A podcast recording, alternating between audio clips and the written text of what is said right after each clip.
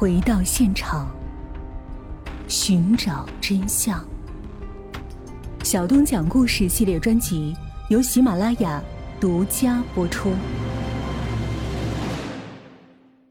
然而，巡店的何开美家人得知何开美遇害，非常惊讶。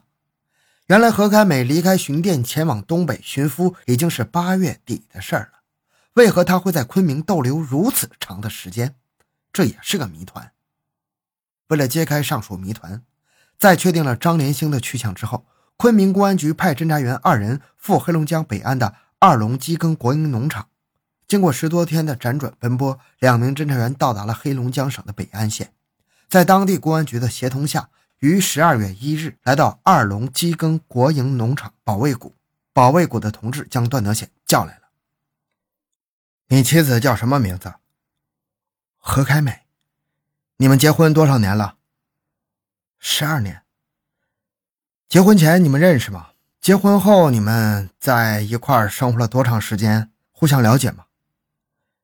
结结婚前俺俩互不认识，他过了门，俺们在一起过了五六天，我就当兵离了家，后来就到了这里落户，这些年一直没回去看看，他也没来过，呃，主要是太远。光路费也花不起啊。嗯，既然这样，那你能记清你爱人的长相吗？记不清了。那你觉得现在这个爱人同原来的有不一样的地方吗？有，有点不一样，好像比以前瘦了，头发短了，脚大了，也有了文化。你对他没怀疑过吗？嗯，起初是怀疑过，可他带着寄给我的钱和路线图，对家乡的事情也说的丝毫不差，我就打消了疑虑。哎，这这媳妇还有假冒的吗？哎，怎么，你你们怀疑他是假冒的呀？哼，不是怀疑，他确实是假冒的，真的在此。说完，昆明侦查员拿出何开美的照片，但是段德显看了后茫然的摇摇头，表示不认识。侦查员告诉他：“这才是何开美，而和他现在睡在一个被窝的是杀死他妻子何开美的凶手。”段德显听完之后震惊了，因为此时他已经和杀害自己的妻子的凶犯做了五十二天的夫妻了。对段德显妻子的突审立即开始，刚开始他一口咬定自己就是何开美。然而，当昆明侦查员亮明身份，他只好承认自己就是张连兴，但拒不承认自己是杀人凶手，只说是何开美因为病痛才跳到涵洞中淹死，自己可怜段德显一个人在东北孤苦伶仃，就冒充何开美来陪伴他生活。然而，这些谎言很快就被戳破了，他写给李先宽的信也被侦查员拿出来给他看。至此，张连兴终于缴械投降，交代了他的犯罪过程。张连兴本名孙玉娇，出身于巡店当地一个地主家庭，当年二十九岁。在解放前，他加入了国民党，任机要员，后来更是担任了政工队成员和还乡团副团长。他与死者何开美同村居住。一九五一年土地改革时，他怕被批斗镇压，就潜逃了外地，改名叫做张连兴，躲藏了起来。一九五四年，他来到昆明。在表叔李先宽的介绍下，当起了保姆，但他却利用美色，趁机敲诈男雇主，获取了大量的钱财。然而，命运却让他和何开美相遇了。当年的九月份的一天下午，他在路上遇到了同村的何开美。何开美要到东北去找自己的丈夫，正巧何开美住的青云客栈和金鸡巷非常近，两人就经常在客栈中闲谈。在闲谈中，张连行得知。自己的家乡巡店仍然在通缉自己，他怕何开美去告密，就产生了杀人灭口的念头。与此同时，张连兴发现何开美的丈夫段德显在黑龙江省的北安县农场已经落地生根了，并且用劳动赚得了人民币一百二十万，邮给了何开美，加上何开美之前积攒的，一共约两百万。这笔钱让他垂涎三尺。而何开美本是农村妇女。从来没有离开过巡店，他对张连兴，也就是孙玉娇的印象还停留在老乡的印象里，丝毫不知道对方是个吃人不吐骨头的魔鬼呀。何开美在昆明逗留了很长时间，她其实一直在犹豫是否要去东北和丈夫段德显团聚，毕竟自己是云南人，东北是如此的遥远，而丈夫虽然在东北，却和自己足有十二年没有见面，感情根本没有多少。自己如此背井离乡的去寻夫，到底前途如何，实在是难说呀。何开美心中的苦闷自然同张连兴说了，连段德显的来信，何开美也给张连兴看了。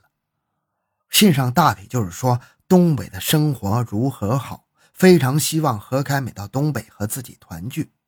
而张连兴其实是知道何开美和段德贤底细的，原来。段德贤和何开美早在一九四二年就结婚了，那时候段德贤才十九岁，何开美只有十六岁。两人结婚也是旁人介绍的，没有经过长时间相处，感情也不是很深。如果是在和平时期，两人自然能够生活在一起，并逐渐有了感情。但那时候正是抗日战争时期，兵荒马乱的。刚结婚没几天，段德显为了保卫国家，就离开了巡店当兵。这一走就是十二年。十二年中，两人有了断断续续的书信来往，但从来没有见过面。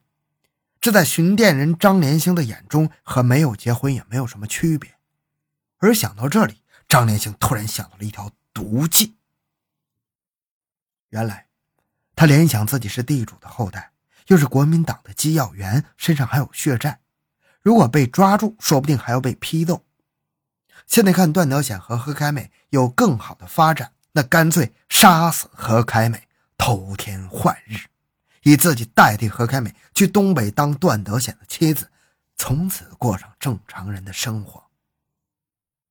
主意既定，张连兴就假称自己也想去天津寻找丈夫。想和何开美一同上路，但必须同去黄土坡找个亲戚借点钱做路费。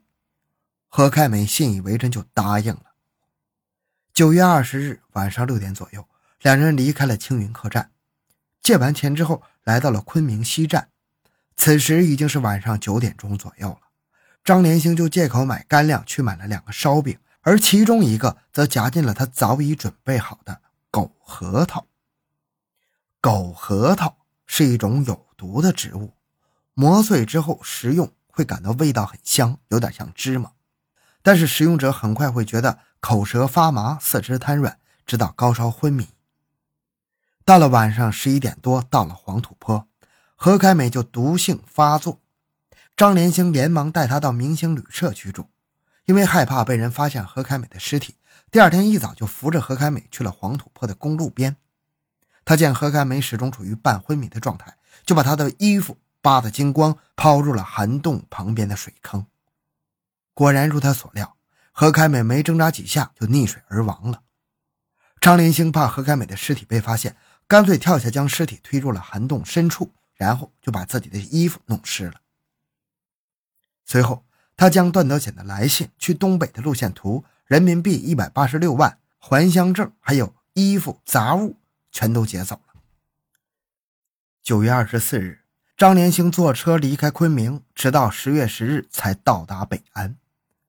由于段德显结婚数日就和何开美分别，已经十二年了，双方已经非常生疏了。因此，当杀妻凶手冒名前来，段德显居然丝毫没有察觉。但当晚上两人钻进被窝以后，段德显却发现妻子的脚不是半大脚，而是大脚。这让他有些奇怪，再仔细看看妻子，发觉她头发短了，人也瘦了，不由得有些怀疑。但当他假装漫不经心问起妻子为什么大脚了的时候，妻子说他和段德显分别没两年，到了十八岁的时候，脚突然又大了。段德显想想也说得过去呀，以至于头发短了，人变瘦了，他觉得十二年间有所变化也是非常正常的。段德贤已经光棍十来年了，他的云南妻子前来寻夫，让农场的人非常吃惊。在他们眼中，这位云南来的农村妇女虽然已经快三十岁了，但是依然显得年轻漂亮，而且他那南方地区的一身衣服配上苗条的身段，使他显得比东北农场里穿一身劳动装的妇女显得有魅力的多呀。尤其是男青年更是非常的羡慕段德贤，艳福不浅。段德显自然也是非常得意。他当兵之后一直在部队，为人老实巴交，后来又加入了解放军。退伍后在东北落了户，但他始终没有忘记在云南的妻子，想尽一切办法劝他来投奔。现在妻子来到身边，他真的非常的幸福。可是后来没多久，他惊讶的发现，这个妻子。居然会看书，还能写信，而他之前肯定是不识字的。段德显又问他这是怎么回事，妻子说他在解放后农闲时经常去识字班，他才能认字会写字。段德显听了惊讶之余，觉得难能可贵呀。同组织汇报后，组织觉得一名妇女如此上进，实属难得，就把他派到齐齐哈尔学习拖拉机驾驶。他的妻子自然是非常高兴，果然很聪明。很快就学会了拖拉机驾驶，觉得从此就可以和段德显双宿双栖了。然而令他没想到的是，夫妻相聚后的五十二天的蜜月如此短暂，他最终被警方抓获归案了。好了，这个案件讲完了。小东的个人微信号六五七六二六六，感谢您的收听，咱们下期再见。